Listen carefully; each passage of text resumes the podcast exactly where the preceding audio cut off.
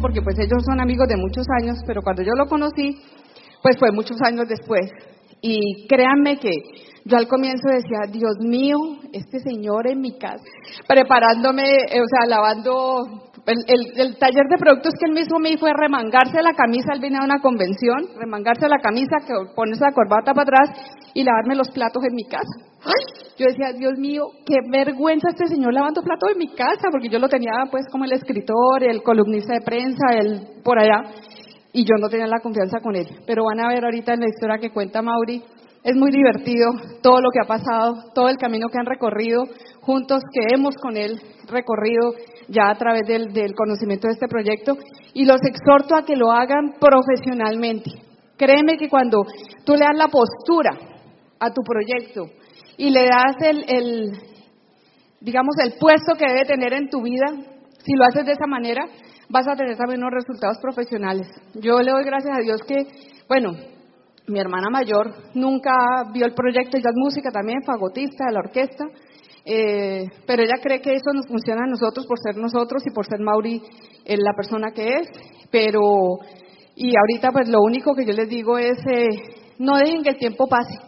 A veces uno da sentada las cosas por hecho y a veces el tiempo se acorta, la verdad. Entonces, las personas que tú tienes cercanas, de pronto sabes que no van a estar mucho tiempo contigo. Entonces, hazlo, hazlo. Perdón, hazlo por ellos. Y yo en este momento estoy pensando en mi hermanita mayor, eh, que digamos ella tenía una, una situación de salud muy delicada, pero si en algún momento ella llega a escuchar esto, ella sabe que todo esto lo estoy haciendo por ella y por mis sobrinos también, porque no han tenido las mismas posibilidades y yo quiero que ellos sueñen igual que los míos. Y, y yo sé que si ella Dios nos permite tener un poquito más de tiempo, ella va a salir adelante. Y este sistema educativo, mira, nos ha ayudado hasta para eso. Ella no es una persona que lea mucho. Y yo le digo, mira, le paso conferencias, le paso eh, la magia pensar en grande. Yo sé que ella no, no lo hace con el, digamos, con la, con el deseo que yo quiero que lo haga, pero no, ella en algún momento, el mensaje que está teniendo allí de vida, de que su actitud le va ayudar para salir adelante de esta situación, eh, si Dios lo permite, va a lograr ese resultado. Y ese sistema educativo yo lo amo por eso. Amo eh, la asociación porque me ha ayudado, gracias, me ha ayudado a, solventar esas situaciones y, seguir adelante. Porque como dicen el, payasito cuando sale aquí al, hacer su, presentación, eh, lo debe hacer con la sonrisa y con la actitud de que todo tiempo por, por venir será mejor y es lo único que le pido a Dios. Y, llévense ustedes hoy la, la, el mensaje nuestro de que no importa los horarios que tengan ustedes acá, lo importante es la decisión que ustedes, cada uno de ustedes tenga en su corazón. Nosotros empezamos yendo, no sé si aquí lo hacen de esa manera, las, allá en las tarimas, en las graderías de arriba nos hacíamos los que no estábamos calificados. Yo decía, Dios mío, que nos dé la posibilidad de estar en un momento yo adelante para darle a mis padres y a mis suegros esa posibilidad de ver ese gran grado que para ellos era este, este nivel. Pero créanme que están en el mejor momento, están en la mejor organización, con los mejores líderes. Háganles caso, déjense guiar, porque cuando uno se deja guiar tiene la humildad de ser estudiante de lo que sea, eh, puede lograr eh, lo que se proponga. Gracias.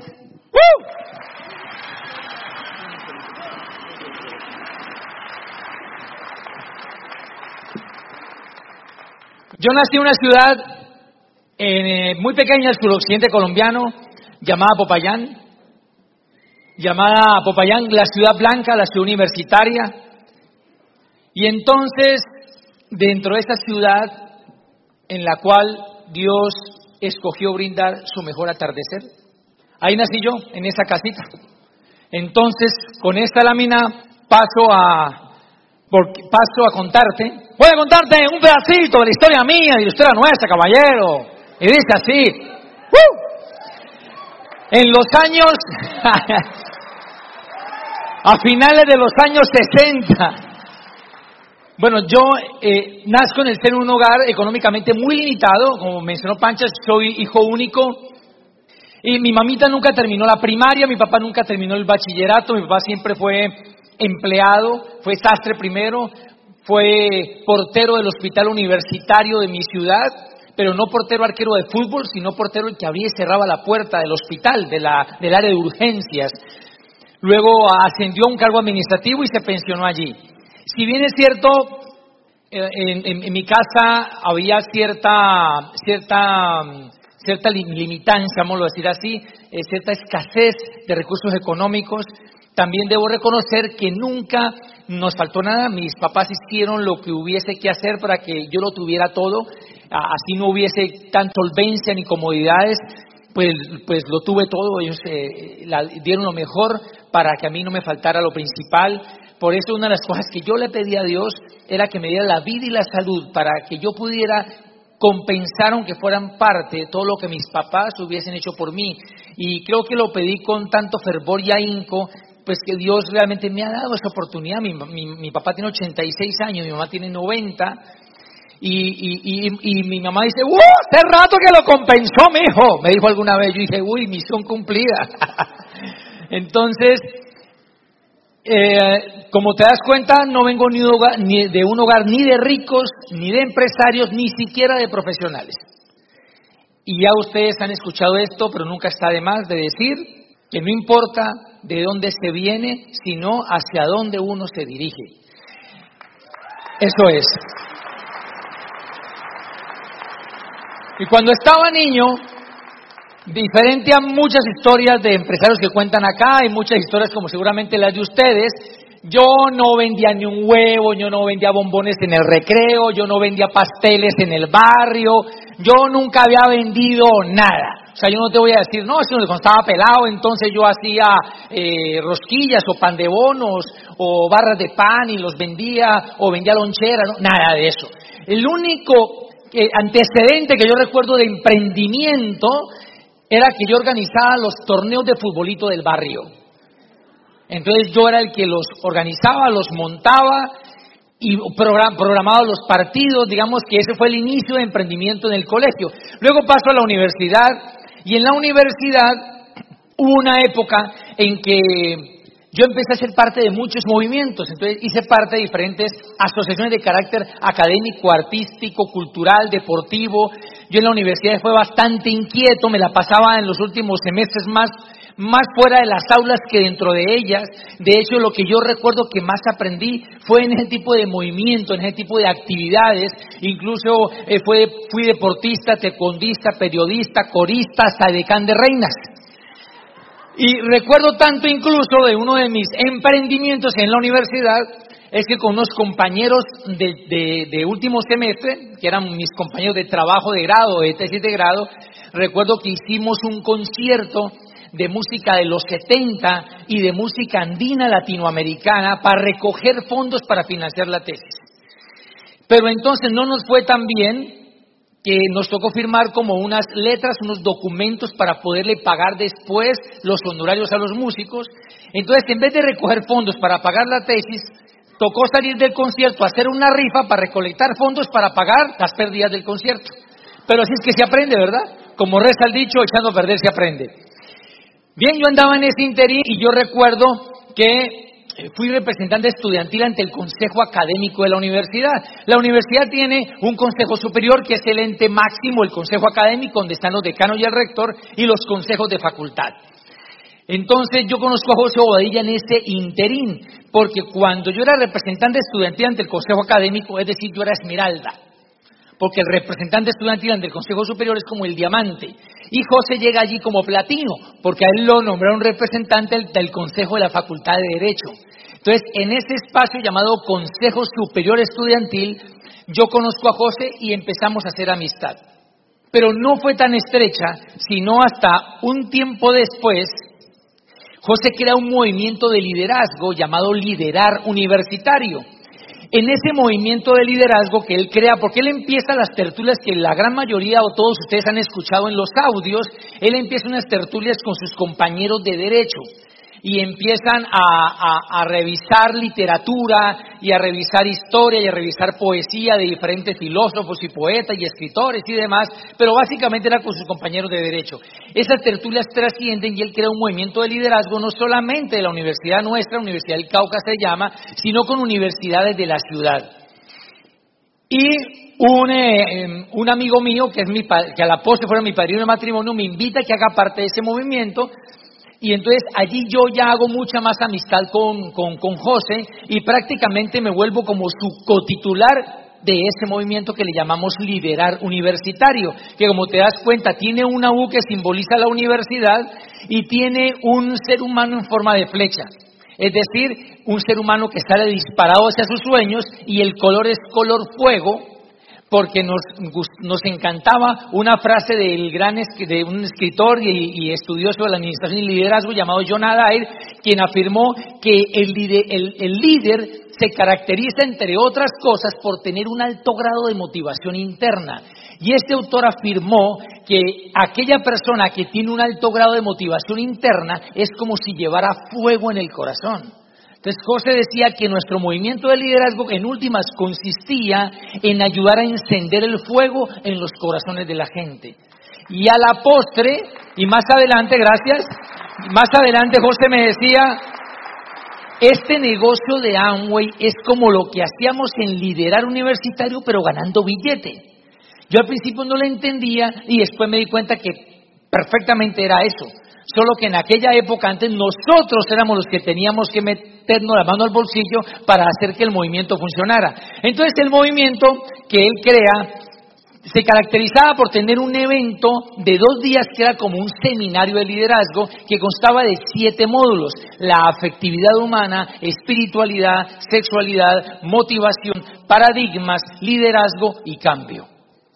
O sea que en última, sin querer, como diría el chavo, sin querer queriendo, nos estábamos preparando para el desarrollo de este negocio.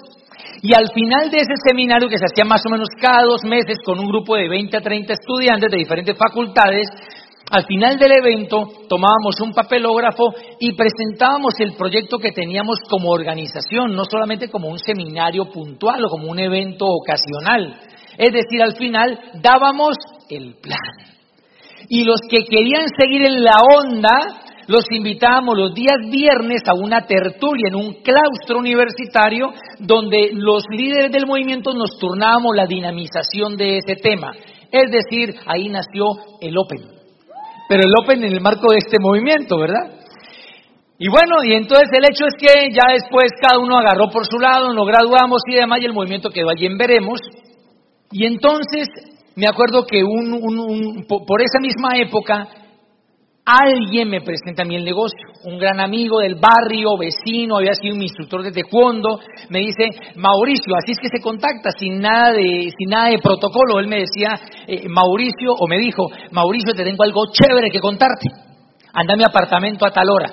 Efectivamente yo fui y él saca un papelógrafo y empieza a explicar el negocio y pinta un poco de bolas. Entonces yo le digo, si yo, porque en esa época yo estaba haciendo mi maestría, yo tenía un cargo en la universidad, yo estaba en el Hotel Mama, yo no, yo no, no tenía esposa, no tenía hijos, entonces yo estaba cómodo. Y cuando me presentaron este negocio la primera vez en el año 96, cuando entró a Colombia, yo lo tomé como un hobby. Pues si yo me inscribí, pero realmente no hice mayor cosa. Entonces él me mostraba esa volamenta y yo le dije, si yo hago toda esa volamenta, o mejor me consigo alguien que la haga por mí, porque yo siempre mí, pues yo no me voy a poner en esas. Yo gano dinero y él me dice, pues sí. Yo dije, no, yo tengo el gallo para eso. Entonces yo pensé en bobadilla. ¿Por qué pensé en bobadilla? Porque resulta y pasa que en esa época estábamos desarrollando un plan llamado Plan Decenal de Educación para el Cauca y en esa mesa de trabajo nos encontrábamos representantes de diferentes entidades. Entre ellas, en una mesa, me topé con el rector de una universidad privada en Popayán y él me ofrece a mí un cargo como una especie de vicerrector. Y yo le dije, le agradezco su ofrecimiento, lo que pasa es que yo estoy muy bien ubicado donde estoy, estoy becado y tal, pero yo le tengo un tigre para ese puesto. Entonces le presenté a Bobadilla. Entonces, eh, Bobadilla conoce a este rector y, logra vincularse a la universidad, a esta universidad privada vecina de la universidad estatal en la que estudiamos y en la que yo trabajaba, y con sus propios méritos, al poco tiempo Bobadilla asciende a rector. Entonces, ¿yo qué pensé cuando me presentaron el negocio?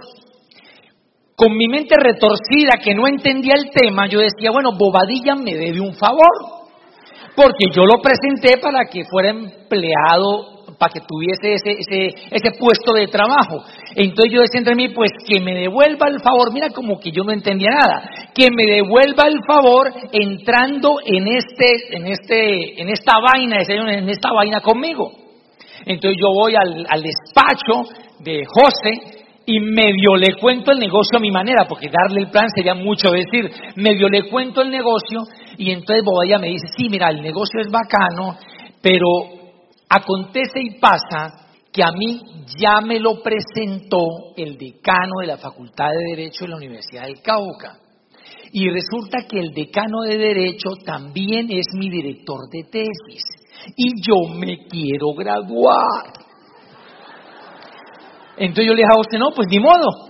Entonces, no, no hay ningún problema. Entonces, José firmó por ese lado, yo firmé por el otro lado, pero ninguno de los dos lo hizo.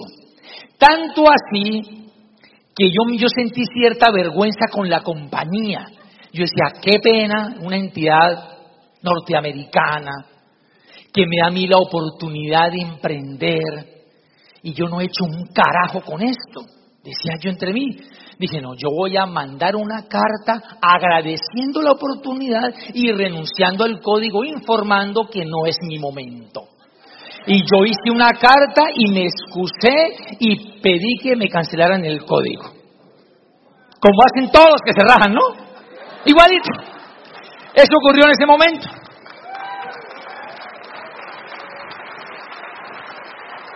Pasa el tiempo y en ese interín entonces yo conozco a Pancha. Voy a contarle brevemente cómo conozco a Pancha. Porque Pancha, pues desde muy sardina se fue de Cali, de la ciudad de Cali, como ya les contó, se fue a vivir a Bogotá.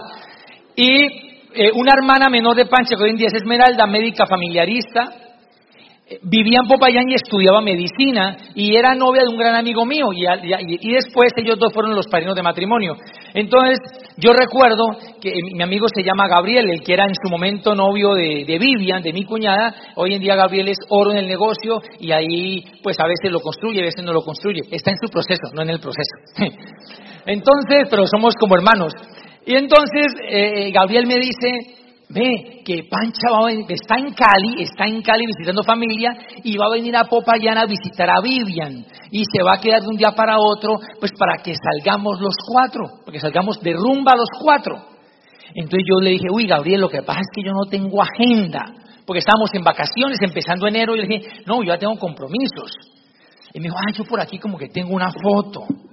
Entonces me mostró la foto de Pancha. En esa época no había WhatsApp y, celular apenas estaba entrando la onda del celular en Colombia. Entonces mostró una foto. Entonces yo dije, mmm, aguanta. O sea, aplica. Yo dije, yo lo que puedo aplazar el compromiso. Entonces, en, ese recuerdo que finalmente Pancha no se quedó esa noche, pero iba durante el día. Entonces, pues me la presentan y para resumirte la historia, pues la dejé flechada. No me la pude quitar después de encima.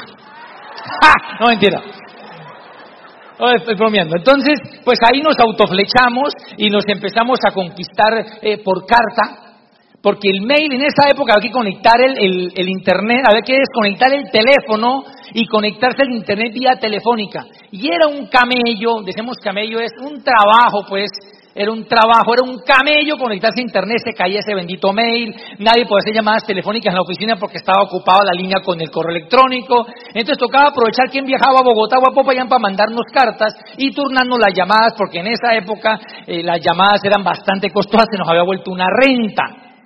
Y entonces recuerdo que a mí me llamó mucho la atención que Pancha fuera música, porque cuando yo era sardino, cuando yo estaba muchacho, y yo estaba en la universidad, a mí, yo admiraba a las mujeres que eran o deportistas o artistas, me descrestaba. Me estresaba mucho ver una mujer deportista o artista. Y entonces, ¿por qué? Porque yo decía, eh, eh, yo decía entre mí, bueno, pero si yo voy a ser una estrella, tal tan optimista, ¿no? Pero si yo voy a ser una estrella, yo quiero tener al lado mío otra mujer que también sea una estrella que brille con luz propia e incremente el brillo mío. Entonces, entonces yo le digo a Pancha que realmente yo en, en, ella no busqué una mujer con quien pasar la noche, sino una compañera con quien despertar el resto de la vida.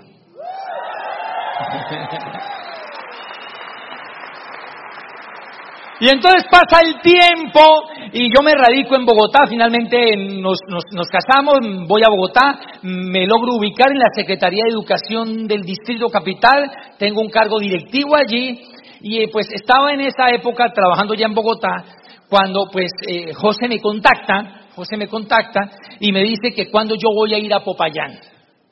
Entonces yo le digo voy a ir en tal fecha, eh, José me hace una especie de, plan así medio medio en Popayán porque eh, pues, se me corrió el vuelo, yo tenía que dictar un seminario del, del, tema en que yo escribía en esa época y tal, luego ya viene a Bogotá y en Bogotá me cuenta con calma el plan de negocios.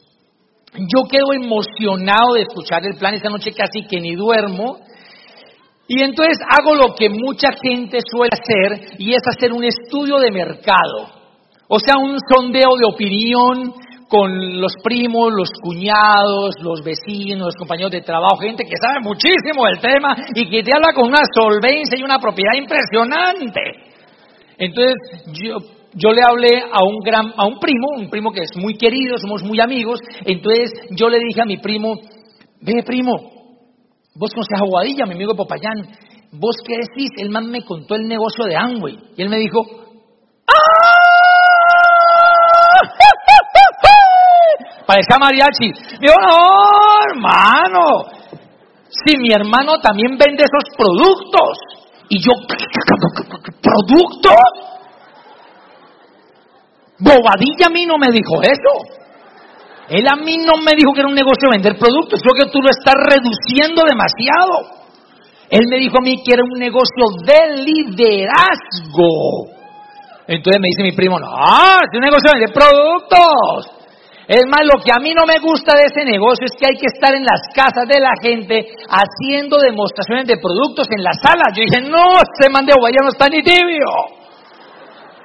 Como he escuchado decir en los audios, voy a decirle que si sabe contar, que no cuente conmigo. Entonces yo llamo al Bobadilla y le explico. Y el Bobadilla al otro lado del teléfono estaba toteado de la risa. Y me dijo, ¿quién te dijo eso? No, mi primo, vos lo conoces. Él me dijo eso y el que hermano está en esa vaina. Y me dijo, no, si tu primo no tiene ni idea, tu primo está vaciado, está restiado, está pelado, está con, en la olla con los pies para afuera. No le hagas caso a tu primo. Tienes que hacerme caso a mí. Y me dice, me dice, la próxima vez que un primo o cuñado o alguien parecido se te atraviese y te hable de esto, me llamas. Así me decía. Entonces, me dice, vos lo que tenés que hacer es ir a un seminario, a un seminario. Porque el man, cuando me da el plan, José me dice, mira, entonces yo te ayudo, yo estoy para ayudarte. Y él me dijo así, yo, eso se me quedó aquí en las neuronas, me dijo, yo estoy para ayudarte. Y me dijo así, textual, mi misión es ayudarte hasta que seas diamante. Y él era 9%. Pero me dijo con una propiedad, imagínate la visión de él. Yo sabía de la capacidad de él, eso no lo dudaba. Él me dijo, mi misión es ayudarte hasta que seas diamante. Y yo dije, entre mí, uy, hasta ahí nomás. Él me dijo eso. Y si es del caso, así me dijo textual, yo tomé nota literal, ¿quién lo manda a hablar? Él me dijo, y si es del caso, yo vengo a Bogotá a ayudarte. Y yo le dije, oye, pero vos por qué me dijiste eso? Que es un camello, y es que de Popayán a Bogotá hay 12 horas por tierra. 12 horas por tierra y pues bueno, como una, una hora y cuarto en avión más o menos. Entonces me dijo, lo que pasa es que yo te dije eso porque yo no pensé que me fueras a salir tan intenso. Yo te ofrecí porque es lo que hay que ofrecer el apoyo al downline. Bueno, y entonces Bobella me dice, mira, primero que todo anda un seminario. Anda un seminario, no te quiero hablar nada de esto, lo hizo algo muy inteligente y es me conectó a un seminario. Como él sabe que yo estaba un poco retrechero, o sea, un poco resistente con la parte con la parte comercial, porque yo estaba un poco acartonado. Entonces él hizo algo muy inteligente te recomiendo que hagas tú. Entonces él me dijo, no te vas Gracias.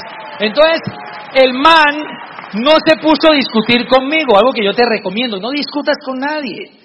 Es más, si alguien está retrechero con la parte comercial y te dice ya hay que vender y tú le dices si quieres, no es obligatorio y usted no le está diciendo mentiras o es obligatorio. No, el éxito no es obligatorio tampoco. Comer no es obligatorio tampoco. Ni respirar tampoco es obligatorio. Entonces, él me dijo, si te encuentras a alguien como vos, así al principio, y te pregunte que si hay que vender, vos le decís, no, no es obligatorio, eso es básicamente autoconsumo. Y ya, y no te pones a discutir con nadie. Entonces no se dispuso a discutir conmigo. Me dijo, va a haber un seminario en Bogotá, en el Centro de Convenciones Jiménez de Quesada, a 3 de la tarde. Y me puso un mail así como manera de telegrama. ¿Recuerdan acá los de la generación X lo que es telegrama? Sí, eso ya, eso ya se extinguió, pero... Tenés que ir si querés ser diamante. Punto. Él no me dio, pues, sopotoscientas explicaciones ni toda una tesis argumentativa de por qué era el seminario, no. Eso. Yo fui al seminario y en ese, seminario, como les conté al principio, lo, dictó, eh, que, ya no está en este mundo, pero que ha trascendido, por lo menos en mí lo hizo, el esmeral director de teatro mexicano Víctor Vera. Un aplauso para Víctor Vera, claro que sí. Y entonces yo recuerdo que Víctor Vera da el seminario, yo estaba bastante, yo me sentía como decimos en Colombia, como mosco en leche, porque pues yo estaba acostumbrado a seminarios acartonados, muy formales, muy bien puesto todo el mundo en su sitio, muy serios, pero yo voy llegando y esto era una rumba, y eso eran bombas por todo lado. Entonces, entonces lo presentaron como una persona que es un gran sentido del humor, que nos ha hecho reír y que enseña con el humor. Yo dije, a ver, ¿quién será el payaso que han traído? Pues yo estaba así como un poco, como un poco carecaballo, como dice José, ¿no? Entonces el man empieza a hacer su oratoria y te cuento que eh, Dios después estaba toteado de la risa. Y entonces salgo y llamo a Bobadilla porque él estaba expectante de cómo me había ido en el seminario. Y entonces yo le dije, Bobadilla estuvo en el seminario y estuvo genial. Y me dijo, ¿y qué tanto dijeron en el seminario? En ese seminario el orador dijo que en este negocio se pueden hacer los sueños realidad. Y José decía, mmm, ¿eso dijo? Sí, eso dijo. ¿Y qué más dijo el orador? Ah, otra cosa. Ese man dijo que para hacer los sueños realidad, en este negocio hay que hacer lo que haya que hacer. Y José decía, mm, ¿eso dijo? Hay otra cosa. ¿Qué más dijo? Que si es del caso en este negocio, entre las cosas que hay que hacer es que hay que vender. ¿De verdad que eso dijo que había que vender? Me dijo, sí. Y me dijo, ¿y vos qué pensás? Y dije, pues que hay que vender, papá. ¿Quién dijo miedo? Hay que vender. Se le vende y se le tiene. Sí.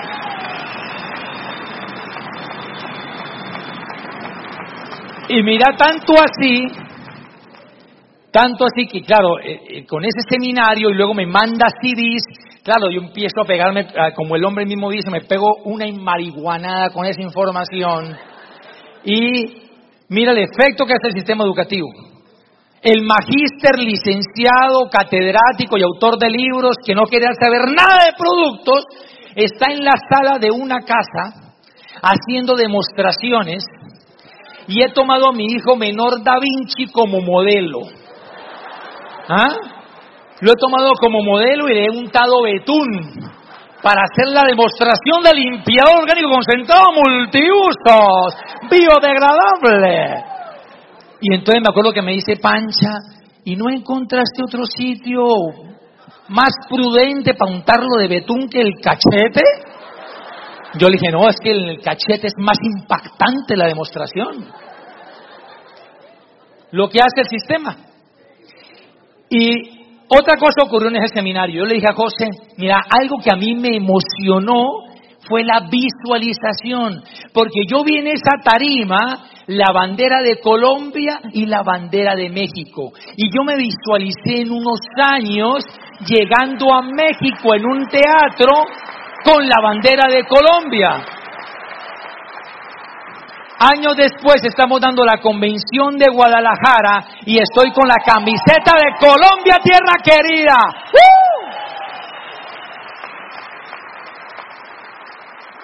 Y así nos iniciamos. Entonces yo me acuerdo que entonces, claro, yo salí de ese seminario tan encendido que yo empecé a hacer una lista de contactos, una lista de preguntas, porque José nunca ha vivido en Bogotá.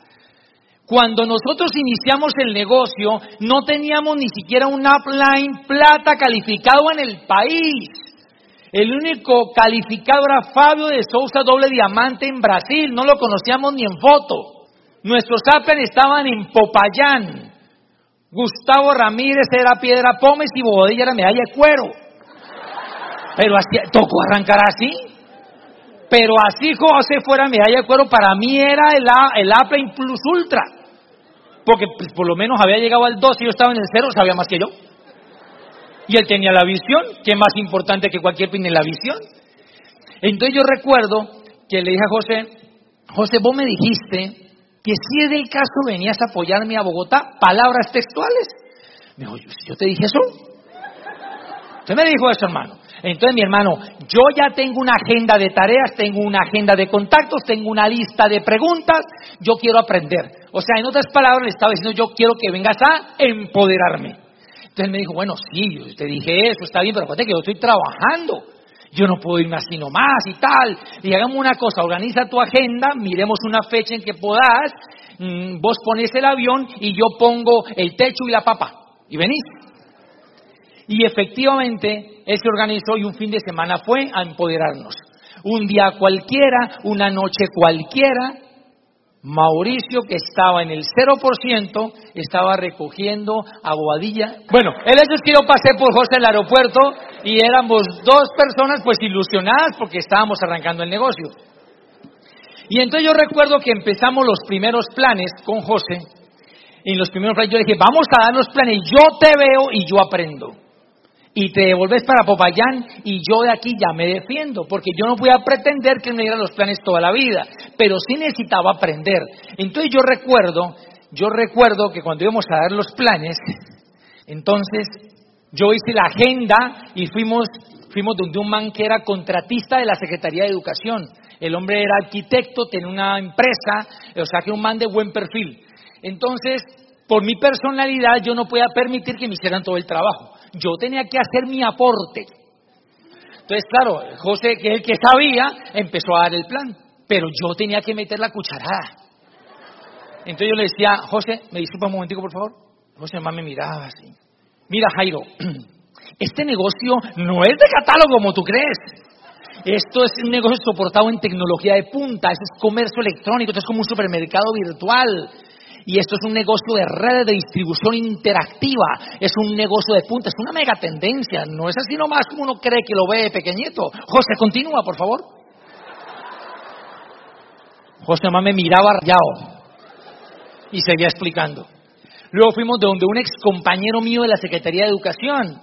Entonces, con más veras que yo tenía que hacer mis aportes. Porque cuando, porque José se iba y yo quedaba con mi compañero el otro día en la secretaría y qué me iba a decir este man, no, pues trajo coteja para que hicieran el trabajo, pues tuvo que traer ayuda para que hicieran el trabajo. No, yo tenía que mostrar que yo también sabía y tenía capacidad para hacer esto. Entonces yo recuerdo que también interrumpí a José José, disculpa un momentico, por favor.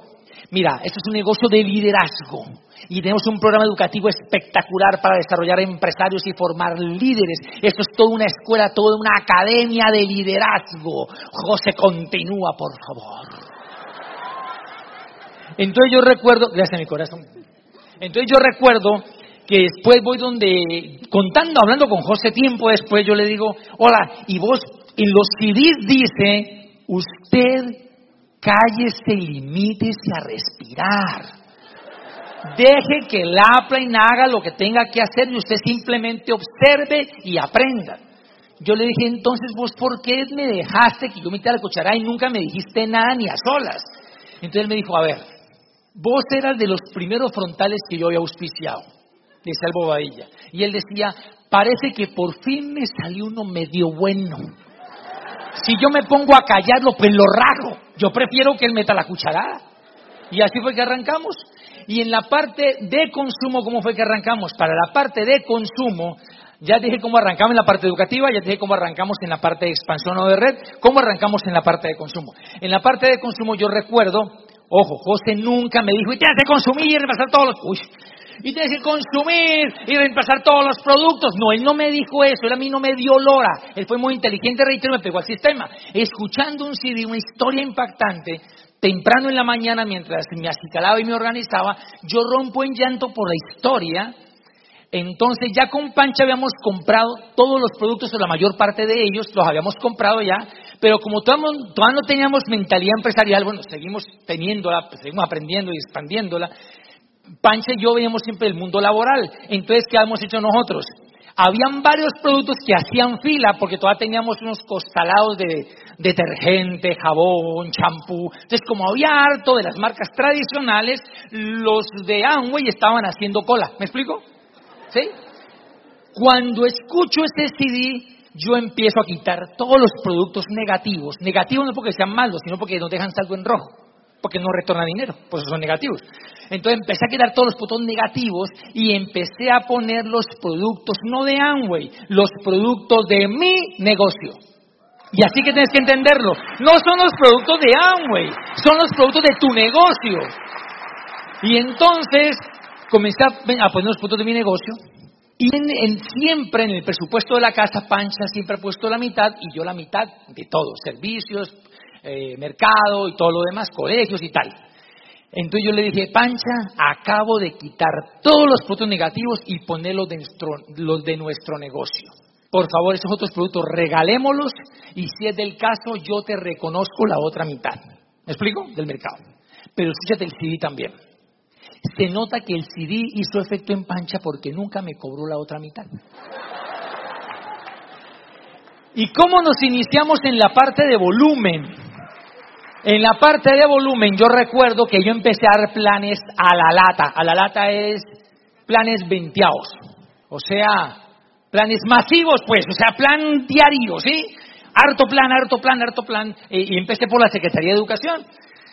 Entonces empecé a dar muchos planes y yo recuerdo que el sistema me decía, a la persona que usted le cuenta el plan que no entra al negocio, usted lo vuelve cliente.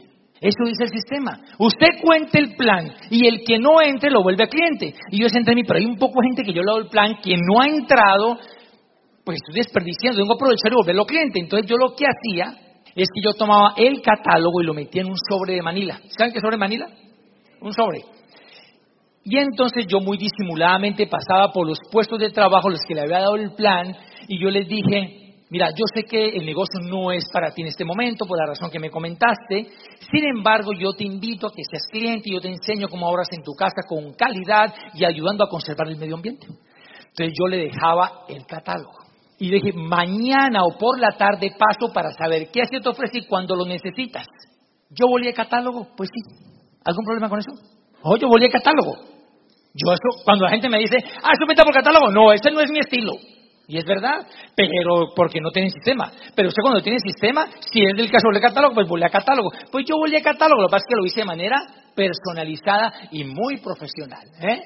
Entonces, cuando yo ya tomaba pedidos, entonces al día siguiente a la hora del tinto, a la hora de tomar el café, en vez de ponerme a chismorrear que van a cambiar de jefe, que van a cambiar de alcalde, entonces que quién sabe que este puesto lo van a acabar, que los contratos no lo van a extender, yo estaba ya, yo me ponía al margen de eso y yo decía, es mi momento de distribución interactiva. Entonces yo metía por acá el desodorante, por acá el enjuague bucal, por acá la crema de manos, pues el, el no me cabía, pero metía, eh, por ejemplo, el desodorante en barra y tal, o sea que yo parecía Schwarzenegger así. y a la hora del café empezaba a distribuir productos. Y yo recuerdo tanto que en esas una compañera me dijo eh, de la oficina jurídica, Mauricio, vi que tú tienes allí, yo ni me he dado cuenta, la verdad, porque era un catálogo anexo que ya existe. Yo ahí vi que habían unos brasieres y unos panties, quiero que me asesores con esto. Yo, ¡Oh! Y yo llamé a Pancha y le dije, no, Pancha, este es el colmo. Yo en mi vida me iba a imaginar que iba a hacer de todo menos vender calzones. Pero en última Pancha me orientó y yo dije, no, pues yo prefiero, yo prefiero mover el producto y echarme, por darte un ejemplo, 50 dólares al bolsillo a quedarme con la pereza y terminar vaciado. ¿Verdad? Entonces era cuestión de actitud. Bien, y entonces, gracias. Y entonces, ese, ese fue el interín de, del negocio. Y recuerdo antes, antes de pasar a las recompensas, yo recuerdo que cuando recién arrancamos el negocio, en el primer mes, pues el 3%, el segundo mes el 6%, el tercer mes el 9%, el cuarto mes el 12%, el quinto mes, ¿qué creen? El 15% y el sexto mes el 15 y el séptimo también el 15 y el octavo el 15 y el noveno el 15 y el 15 y el 15 y el 15 entonces, yo recuerdo que en ese interín llegó a Bogotá por primera vez en la historia de nuestro negocio Fabio de Sousa. Porque una, dos parejas de Esmeralda de Cartagena habían llegado a ese nivel y Fabio había ido a Bogotá a reconocerlos en convención. Y entonces mm, había dado una audiencia ya privada en el hotel donde se quedaba Fabio de Sousa, tanto a los Esmeraldas como a Gustavo y a Bobadilla, que eran oro en ese momento. Entonces, con Pancha decimos a José y a Gustavo Ramírez, ve qué posibilidad hay que nos atienda a nosotros, 15%. Entonces José y Gustavo dijeron, pues vamos a ver si se puede. Entonces finalmente nos lograron tener una audiencia y nos, dijo, y nos dijo José y Gustavo, tienen cinco minutos. Me da mucha vergüenza a estas alturas de la vida porque en esos cinco minutos, ahí viene que le dijimos, Fabio, no sabemos qué es lo que nos pasa. Porque qué vergüenza este man que viene del Brasil, doble diamante, y para preguntarle semejante babosada. Y nosotros, Fabio, no sabemos qué es lo que nos pasa, porque nosotros damos planes, hacemos lo que hay que hacer, escuchamos los CD, leemos los libros, movemos volumen, pero la gente no entra y los que entran se rajan.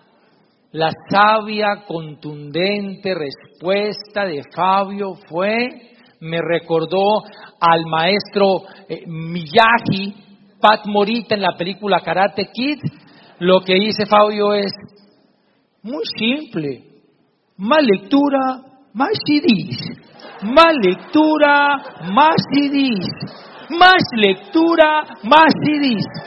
Ya, esa fue toda la asesoría.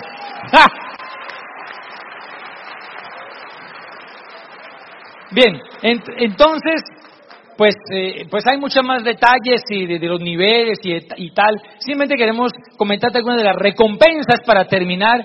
Y una de las recompensas para mí preciosa, valiosa, que realmente es tan valiosa que no tiene precio, es la flexibilidad de tiempo. Y es la posibilidad, por ejemplo, ahora que mis papás están en Bogotá, y ustedes saben, cuando hay papás bastante mayores, que la cita médica, que el control médico, que el examen, que la diligencia para los medicamentos, etcétera. Entonces yo, gracias a Dios, tengo la posibilidad, si es del caso de disponer una mañana entera, que me ha tocado más de una vez para un control médico y sobre todo en Bogotá, que con los trancones, mientras uno va y viene, se te puede ir toda una tarde en una cita médica, pues me he podido dedicar me he podido organizar para poderlos atender a ellos, para poder a veces eh, almorzar con ellos, y, compartir ese tiempo de calidad. Me parece que eso ha sido algo muy valioso, el decidir qué hacer con mi agenda. Antes me tocaba pedirle permiso a un jefe para viajar, para atender alguna invitación de alguna actividad académica. Ahora simplemente yo decido eh, cuándo salgo y cuándo no salgo. Eso ha sido una tremenda bendición, la flexibilidad de tiempo. Algo también que quiero que mi pancha comente y es el tema de la flexibilidad económica y el tema de viajar que también ha sido pues una bendición con este negocio. Sí, mira, para, o sea, cada quien tiene el tope, creo yo, de su flexibilidad económica. Para nosotros, antes de este negocio, no éramos de la política de endeudarnos. Creemos que, eh, y ahorita lo hemos reiterado, que si nosotros no podemos pagar cash algo es porque todavía no nos lo merecemos, entonces no lo compramos. Por ahí eh, veía una filmina de alguien que si tú vas a comprar algo, pregúntate antes de comprar, ¿realmente esto hace un cambio en mi vida? ¿Realmente lo necesito? Si no lo necesitas, ¿para qué lo vas a comprar? Y menos con una tarjeta que de pronto la diferiza, yo no sé cuántas cuotas, nosotros nunca fuimos así. Pero sin embargo, digamos como que vivíamos un poco a ras, ¿sí? Porque pues por, las razones que sean, digamos, el estilo de vida, de vida era un poco alto y entonces como que vivíamos muy, muy, muy hacia ras. Pero este negocio nos ha dado la posibilidad de, en Colombia, por ejemplo, es muy costosa la medicina, un buen sistema de medicina prepagada. Hemos podido adquirirlo, tener a, los padres eh, en un sistema que, que nos permite darles calidad de vida en estos añitos que Dios nos permita tenerlos. Eh, nos ha dado la posibilidad, por ejemplo, cuando hicimos el cambio en nuestro apartamento y que ya vimos la imperiosa necesidad de tener a mis suegros y que con todo y los convencimos, sobre todo a mi suegra, porque ella no quería salir de Popayán, imagínate, 88 años viviendo en su tierrita, que es una ciudad pequeña, y trasladarse a Bogotá para ella eso era horrible. Pero con, pues, comprendió que lo ideal era que pudieran estar en Bogotá para nosotros, poder estar pendientes de ellos. Eh, tener esa posibilidad de poderles comprar también un apartamento para ellos, tener una persona encargada, ahorita en este momento, gracias a Dios, tenemos la persona que se ha quedado con ellos este fin de semana y mi hijo el menor que está con nosotros todavía atendiéndolos el domingo. Hoy es sábado, o sea, mañana los va a atender. Entonces, eh, tener esa posibilidad o tener la posibilidad de, ayudar nosotros desde antes, de, estar en un nivel importante o bueno, el nivel que hayamos llegado, eh, siempre teníamos la, como la, la deuda en el corazón de por qué no proporcionar, como hablaban ahorita los oradores anteriores también, de poder ayudar a, personas que no tienen esa posibilidad.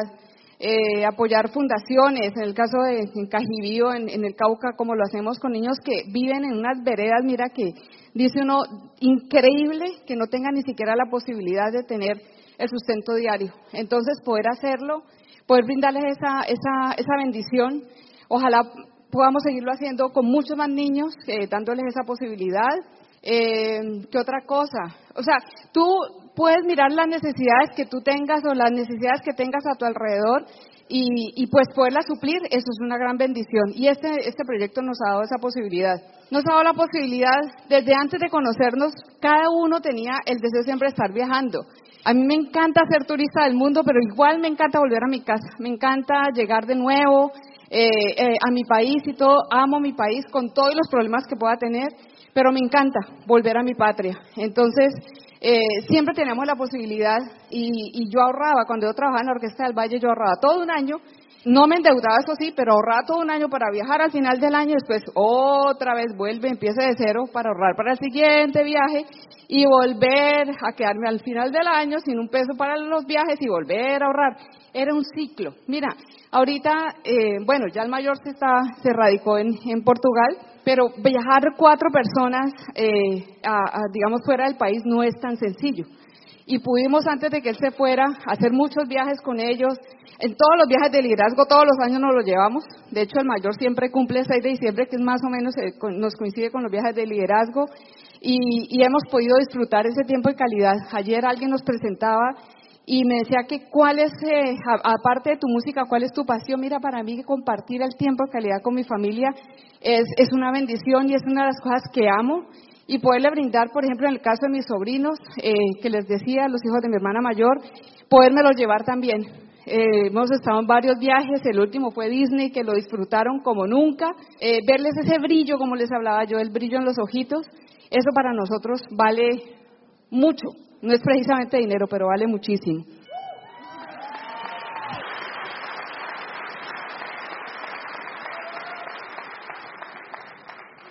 Bien, definitivamente, pues en la vida cosechamos pues, lo que sembramos y eso es una verdad de apuño, que si queremos tener amor en la vida debemos dar amor, que si queremos tener dinero, tenemos que invertir dinero, si queremos luego tener tiempo de calidad, hay que invertir tiempo y esfuerzo para luego poderlo obtener y así todo en la vida, dependiendo de lo que queramos cosechar, de eso mismo tenemos que sembrar. Y para eso quiero cerrar con un cuentico que nos ilustra bien al respecto. Por favor, el que se sepa el cuentico, si es tan gentil, se queda calladito porque si no se lo daña. ¿Vale? la última. Y entonces había un padre con su pequeño niño de unos 8 o 10 años de edad, estaban paseando por el campo, cuando de pronto el niño advierte que hay una cueva y le dice al papá, papá, aprovechemos para explorar en esa cueva. Y el papá se dio cuenta que era una oportunidad para seguir aventurando con su pequeño hijo y se adentran en la cueva. Entre más entraban, más oscuro era. Y el niño empieza a sentir miedo y dice, papá, esto aquí está muy oscuro y tengo mucho miedo. Y se escuchaba allá en el fondo, oscuro, oscuro, miedo, miedo. El niño estaba bastante angustiado y le dice, papá, ¿y eso qué es? El papá se da cuenta que es la oportunidad para darle una lección al niño y lo toma de sus hombros y le dice, mira, escucha lo siguiente, depresión, fracaso, muerte, miedo, y se escuchaba en el fondo, depresión, depresión, fracaso, fracaso, muerte, muerte, miedo, miedo, miedo, y el niño más asustado parecía. Y le dice, papá, tranquilízate, hijo mío, ahora escucha estas palabras. Éxito, triunfo, gloria, victoria. Y escuchaban en el fondo éxito, éxito, triunfo, gloria, gloria, victoria, victoria, victoria. Y el niño insistía, pero papá, por favor, dime qué es eso. Y el papá le dice, hijo mío, a este fenómeno se le conoce como el eco. Y el eco es como la vida, como la llames, te contesta. Como la trates, te contesta. Dios bendiga tus sueños.